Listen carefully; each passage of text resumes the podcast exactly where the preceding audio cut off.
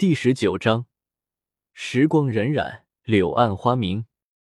两人回到了地下城，古渊向李胜和清雪瑶问询了一番，发现并没有找到出口之后，不由得有些悲从中来。我已经老了，可孩子们还年轻啊！我已经度过了大半辈子，能不能上到地面上已经不重要了，孩子们的路还很长。从没有遇见过你还好，可自从你来了之后。那些孩子们天天在问我外面到底是什么样的，连那些成年人都忍不住向往着你所说的天空和太阳，只是他们没有说出来。这些我都看在眼里，毕竟他们也是我从小照看到大的呀。古渊的身形在那一瞬间好像更为苍老了几分，整个人都显得矮小了一般。李胜没有想到。平时对自己所说的找寻出路漠不关心的古渊，心中竟有着如此热烈的情感，更没想到那些平时显得麻木不仁的人，竟也如此渴望着外界的天空。自己为他们带来了希望，那就应该带领他们走向希望。如果一开始想找到出路是为了自己，在这里待了一段时间后是因为同情，那么现在李胜感到的就是沉甸甸的责任。古渊说完那段话后，走到了李胜的身边。孩子，我并不是针对你，你别往心里去。出不去就出不去吧，毕竟我们祖祖辈辈就是这样过来的，只是苦了那些孩子们啊。说完，佝偻着身体走了出去。古爷爷，你放心，我一定能为你们找到出路。李胜在心中暗暗发誓。时光如梭。当初李胜所带来的激情早已被磨灭，城镇的居民又回到了那种麻木不仁、为了活着而活着的态度。只是偶尔闲暇时，还是会想一想李胜所说的天空和太阳。在这封闭的地下城里，李胜对时间的感觉已变得很模糊，只记得自己从遗迹处带回来的树苗已经长到了大腿粗细。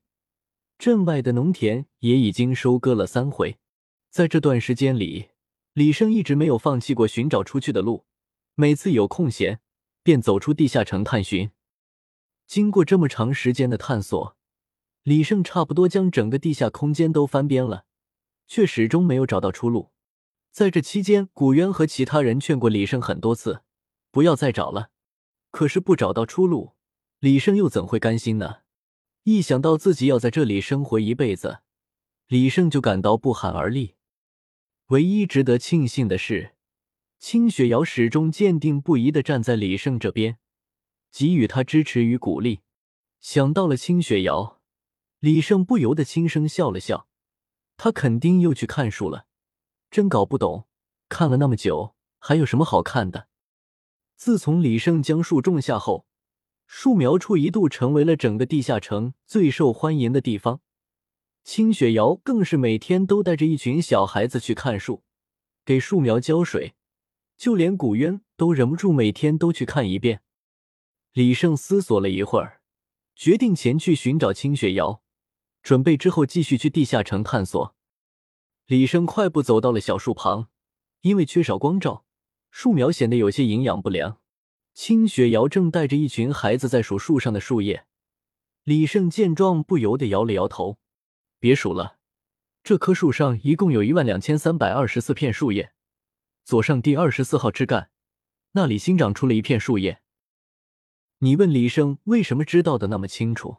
如果有人每天都在你耳边念一遍哪棵树上一共有多少片树叶，哪里掉了几片，哪里又多了几片，你也一定能记住。”李胜大哥，你来了！你怎么知道的那么清楚呀？清雪瑶惊喜的说道：“我为什么知道？还不是某人天天在我耳边说，我怎么可能不知道呢？”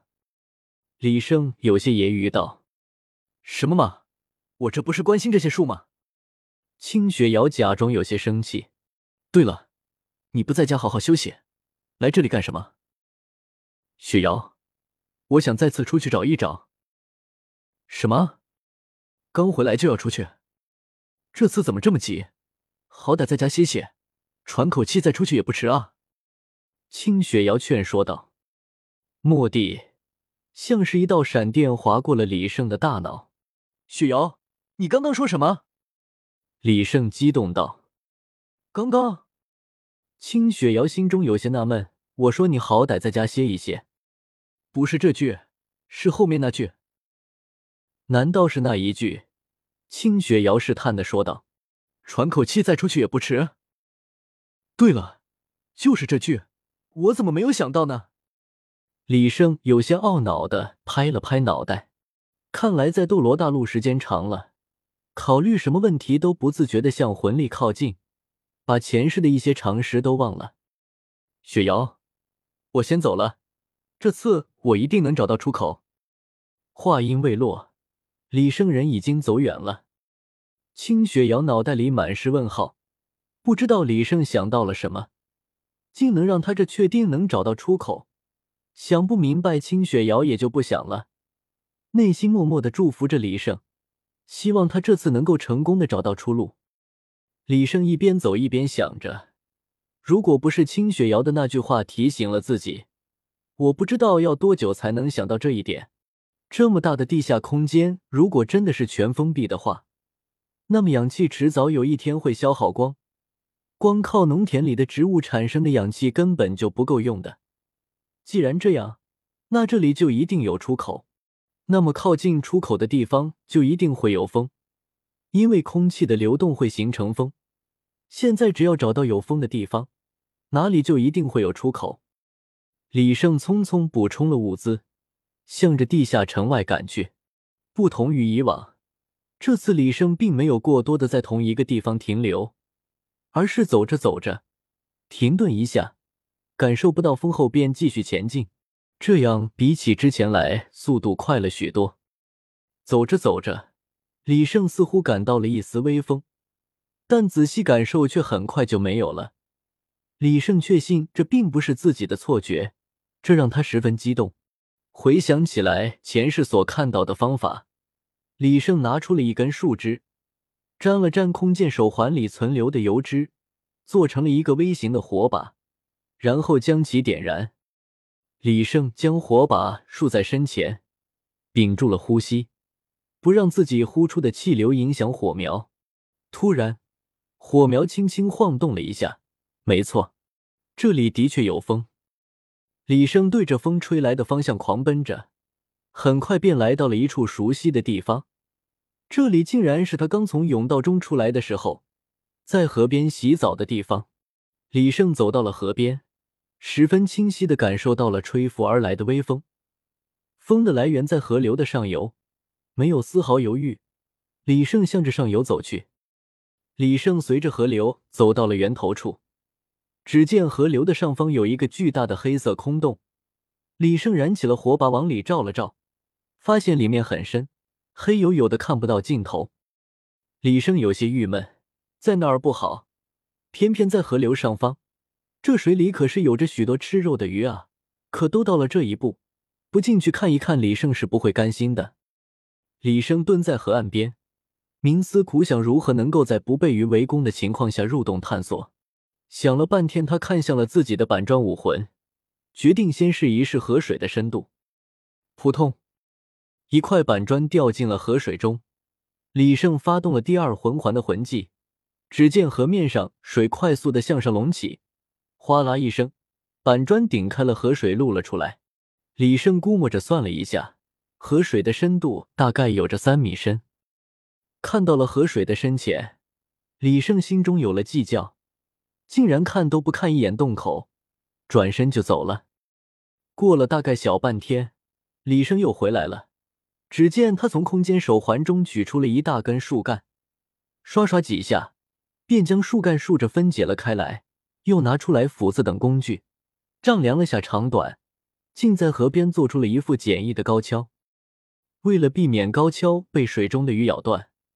李胜故意向河水里投入了许多木头，只见鱼群果然上当，撕咬起来木头，咬了几口，发现这并不能吃，鱼群也就慢慢散去了。李胜得意的笑了笑，踩着高跷踏入了河中。水流的力量很大，李胜勉强控制着自己不被水流冲倒，小心翼翼的向着空洞走去。走进了洞口，向前行了数十步。里面的空间宽广了许多，河水也变得不那么湍急，这让李胜省了很多力气。这样向前走了大概一公里，在前方竟然出现了一丝光亮，李胜欣喜若狂，此处定然是出口，随即加速向发出光亮的地方走去。